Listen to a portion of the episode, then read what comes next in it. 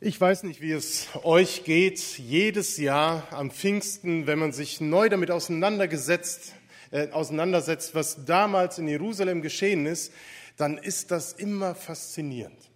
Es ist immer faszinierend zu sehen, wie die Kraft Gottes durch den Heiligen Geist in das Leben der verschüchterten und verängsteten Jünger hineinkommt und sie in Bewegung setzt und frei macht, überall das Evangelium von Jesus Christus zu verkündigen. Und wenn man dann sich Zeit nimmt, einmal die Apostelgeschichte zu lesen, dann gewinnt man so einen tiefen Einblick in das, was der Geist Gottes dann in den einzelnen Gemeinden durch die einzelnen Mitarbeiter und Missionare bewirkt. Und es ist einfach grandios zu sehen, was da für eine Bewegung in Gang gesetzt worden ist.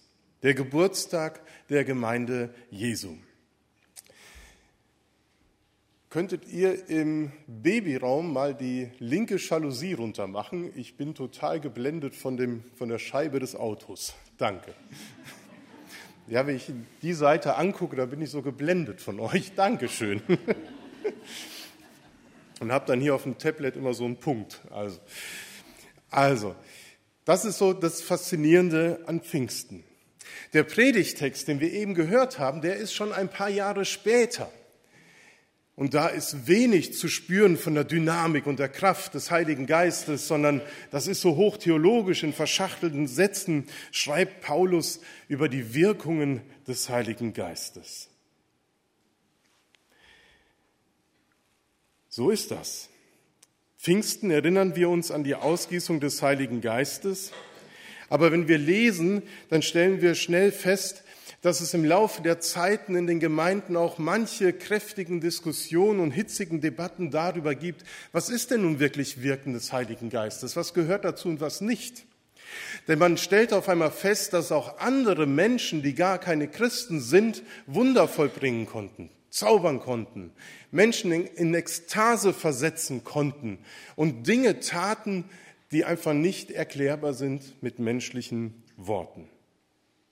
So ist es auch mit dem Wirken des Heiligen Geistes gewesen. Es ist aus menschlicher Sicht nicht erklärbar. Und dann traten auf einmal auch Menschen, die gar nicht gläubig waren, auf und meinten im Namen Jesu Christi diese Wundertaten vollbringen zu müssen.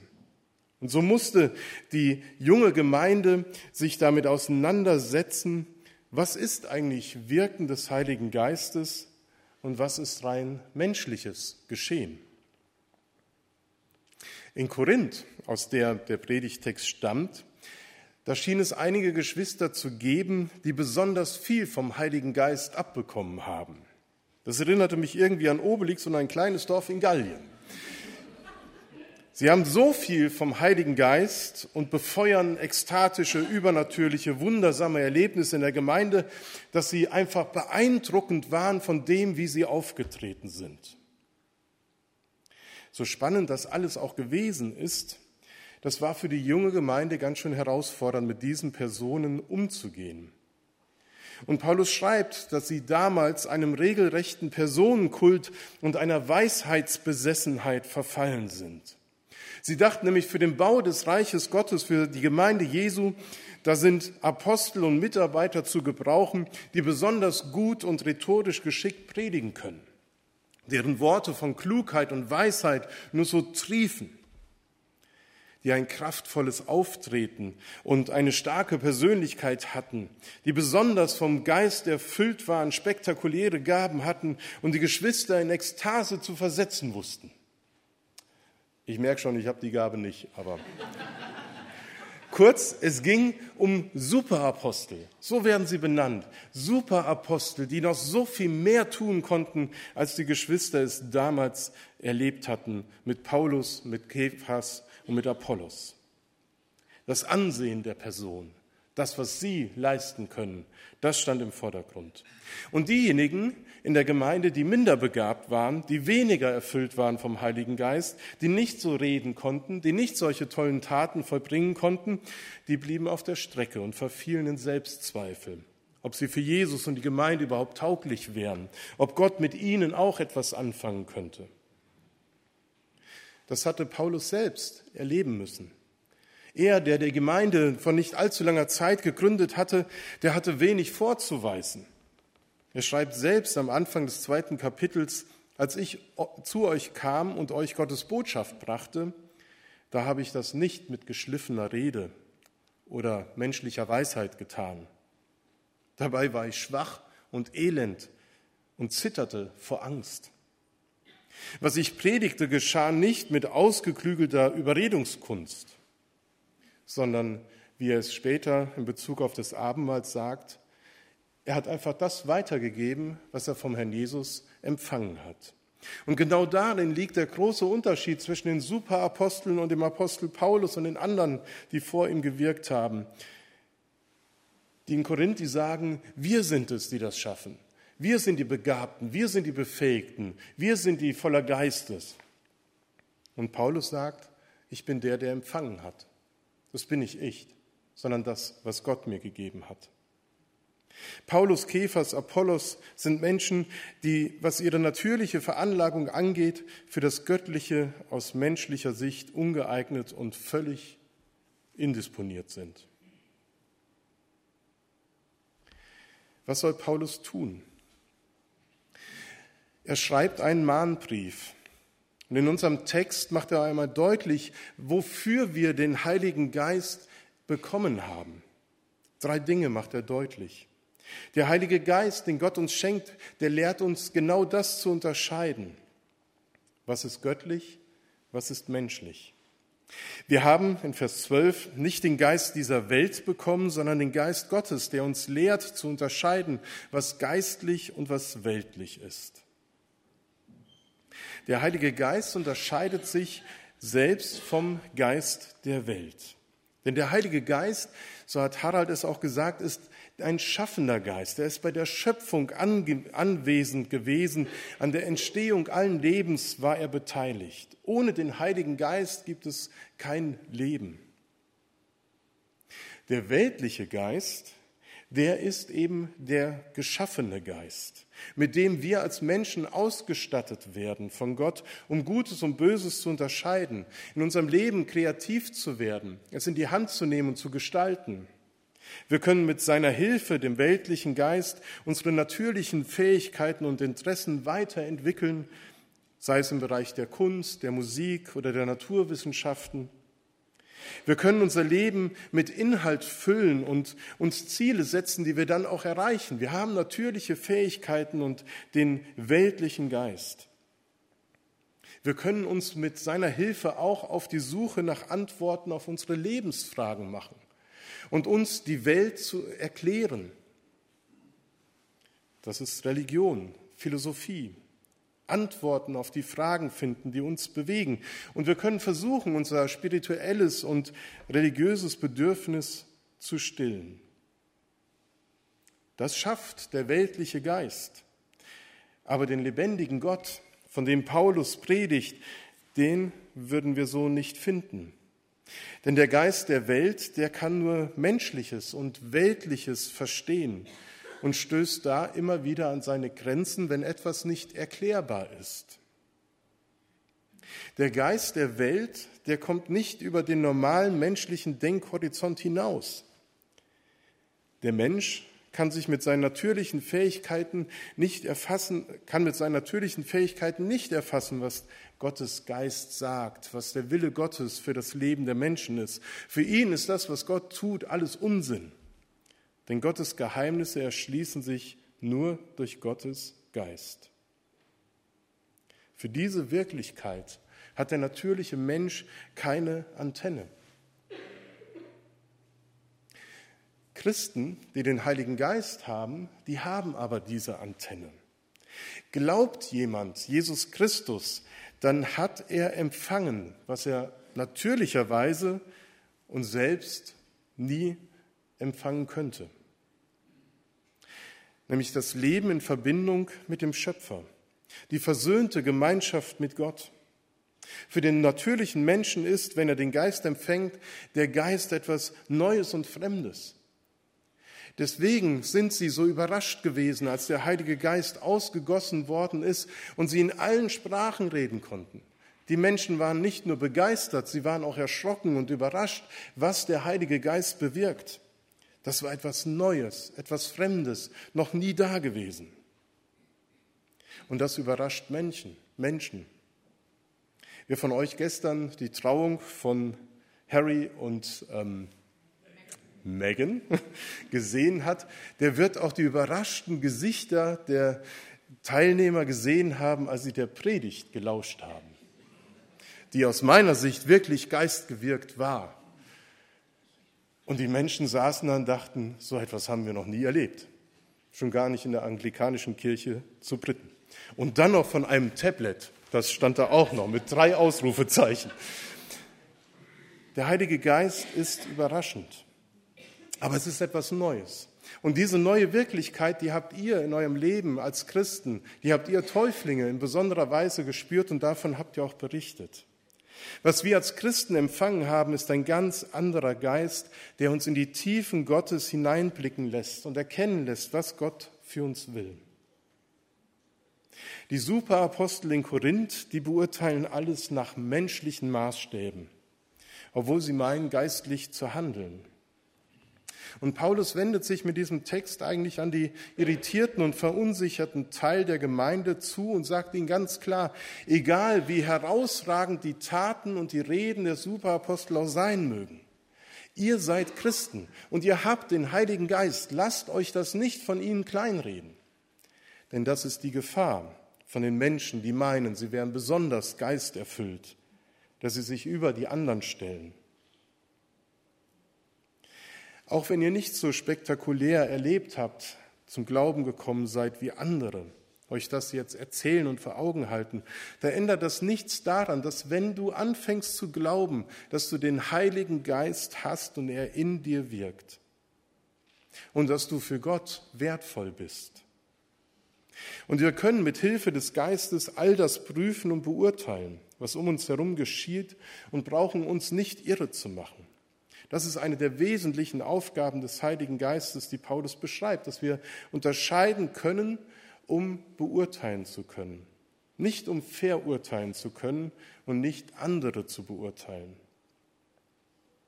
Denn das Wichtige ist, dass wir immer wieder neu entdecken, was uns geschenkt ist. Gleich am Anfang des Textes steht, wir haben den Geist Gottes bekommen, damit wir wissen, was uns von Gott geschenkt ist. Dass wir beschenkte Kinder Gottes sind und als solche leben, das ist, glaube ich, die größte Erkenntnis, die man im Leben machen kann. Und im griechischen Wort für beschenkt, da steckt eben auch das Wort Gnade, Charis.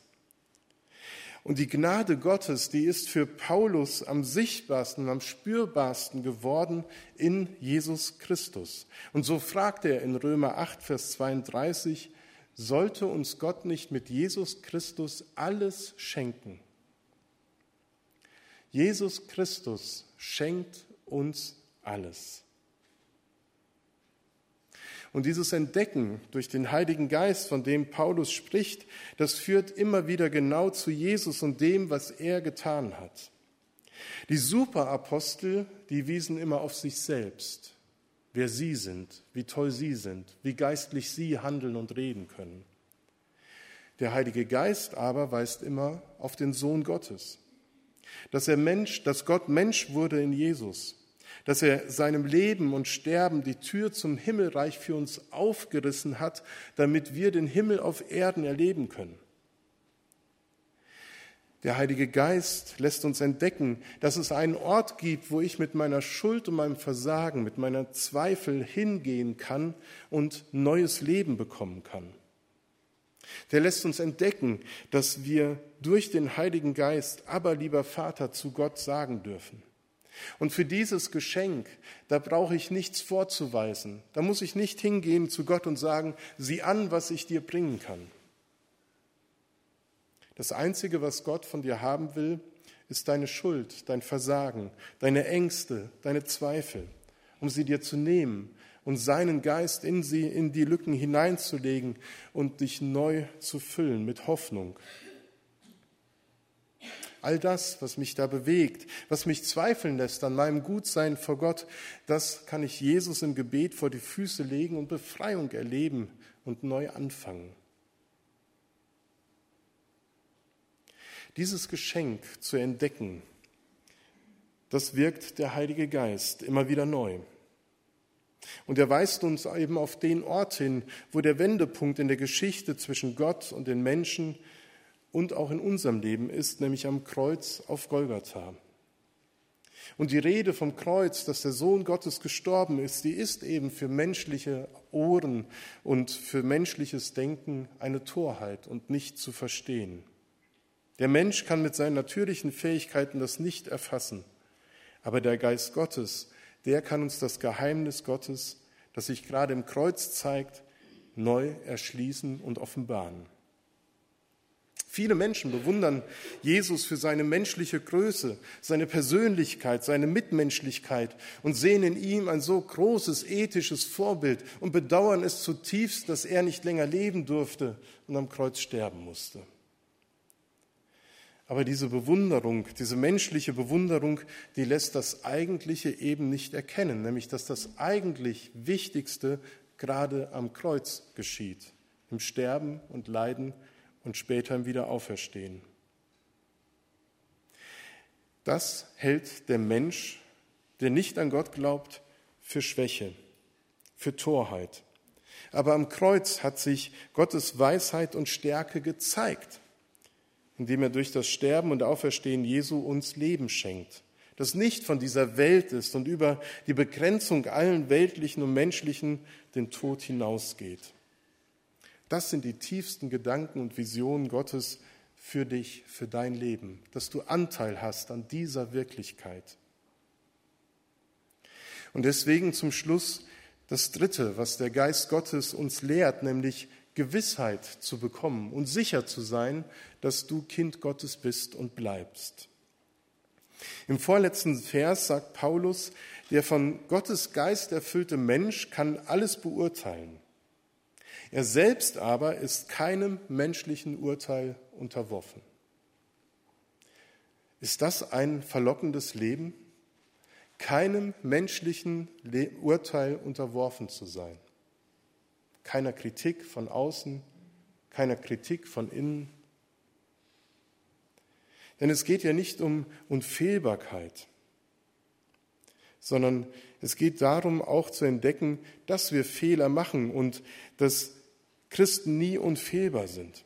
Das weiß Paulus, er kennt die Anfechtung. Es gibt Kämpfe in uns selbst, wo wir an unserem Glauben zweifeln. Glaube und Unglauben, Vertrauen und Zweifel, mein altes Ich und mein neues Sein in Christus bestimmen mein Leben. Es geht hin und her, auf und ab. Und wie oft sehe ich eben nur, was ich nicht geschafft habe. Meine Schuld, mein Versagen. Und wie schnell fälle ich ein Urteil über mich selbst, dass ich für Gott nicht genug bin und für seine Gemeinde. Wie ist das mit den Urteilen der anderen, die ich höre, wenn über mich gerichtet wird, von einem anderen Menschen, der anders glaubt, der nicht so fromm ist, der anscheinend nicht genügt. Das Fremdurteil ist so verletzend. Und ob das das eigene Urteil über mich oder das Fremdurteil des anderen ist, diese Urteile, sie rütteln an meiner geistlichen Lebensgrundlage und lassen mich früher oder später zweifeln. Und Paulus sagt, all das ist nicht entscheidend für dich, für dein Leben als Christ. Als der alte Mensch, der ich noch bin, lebe ich im Glauben an den Sohn Gottes, der mich geliebt und sich selbst für mich gegeben hat. Das ist die Wirklichkeit. Und der Geist Gottes lehrt mich, der Liebe und Annahme Gottes sicher zu sein und ihr zu vertrauen, egal wie es um mich herum aussieht. Ich darf Gottes Liebe sicher sein, auch durch die Stürme hindurch, die mich zu zerreißen drohen. Gott ist da, auch wenn ich manchmal nichts von seiner Anwesenheit spüre. Er ist da in Krankheit und Tod und er greift mich mit seiner Hand und hält mich. Der Heilige Geist gibt mir Sicherheit in Zeit und Ewigkeit. Daran soll ich mich erinnern lassen. Daran erinnert Pfingsten, dass wir mit dem Heiligen Geist ein Pfand, eine Sicherheit bekommen haben, dass wir als geistliche Menschen das beurteilen können. Ich versage, aber Gottes Geist in mir versagt nicht. Mir entfällt der Mut, aber der Heilige Geist hilft meiner Schwachheit auf. Mein Gebet erlahmt und erstickt in Zweifeln und Ängsten, aber der Geist Gottes vertritt mich vor Gott, meinem Vater. Ich zweifle, aber es gibt die Rechtfertigung auch für den Zweifler. Ich fühle mich oft weit weg von Gott, aber der Geist Gottes wohnt in mir. Wo ich versage, dann nimmt er mir die Dinge aus der Hand und macht sich für mich stark. Ich brauche mich von keiner menschlichen Instanz über mein Glauben, mein Sein beurteilen zu lassen. Denn Gott liebt mich und hält mich. Er ist für uns. Wer kann wider uns sein? Das zu unterscheiden, zu entdecken und sich dessen bewusst zu werden, ist Aufgabe des Heiligen Geistes. Und Pfingsten ist deshalb auch immer eine Einladung, sich neu dieser Beziehung zum Heiligen Geist bewusst zu werden und sich seinem Wirken zu öffnen, sich neu von ihm füllen zu lassen. Ich habe ein Bekenntnis gefunden, das ich gerne zum Abschluss sprechen und beten möchte und möchte dich einladen, das mitzulesen und zu beten. Mit dem Mitlesen könnte es heute etwas schwierig sein, aber ihr werdet es hören. Ein Bekenntnis zum Heiligen Geist. Ich glaube an den Heiligen Geist. Ich glaube, dass er meine Vorurteile abbauen kann. Ich glaube, dass er meine Gewohnheiten ändern kann. Ich glaube, dass der Heilige Geist meine Gleichgültigkeit überwinden kann und dass er mir Fantasie zur Liebe geben kann. Ich glaube, dass er mir Warnung vor dem Bösen geben kann, dass er mir Mut für das Gute geben kann, dass er meine Traurigkeit besiegen, dass er mir die Liebe zu Gottes Wort geben kann, dass er mir Minderwertigkeitsgefühle nehmen kann und mir Kraft in meinem Leid geben kann. Ich glaube, dass er mir eine Bruder und eine Schwester zur Seite stellen kann. Ich glaube, dass er mein Wesen, mein Leben durchdringen kann. Amen.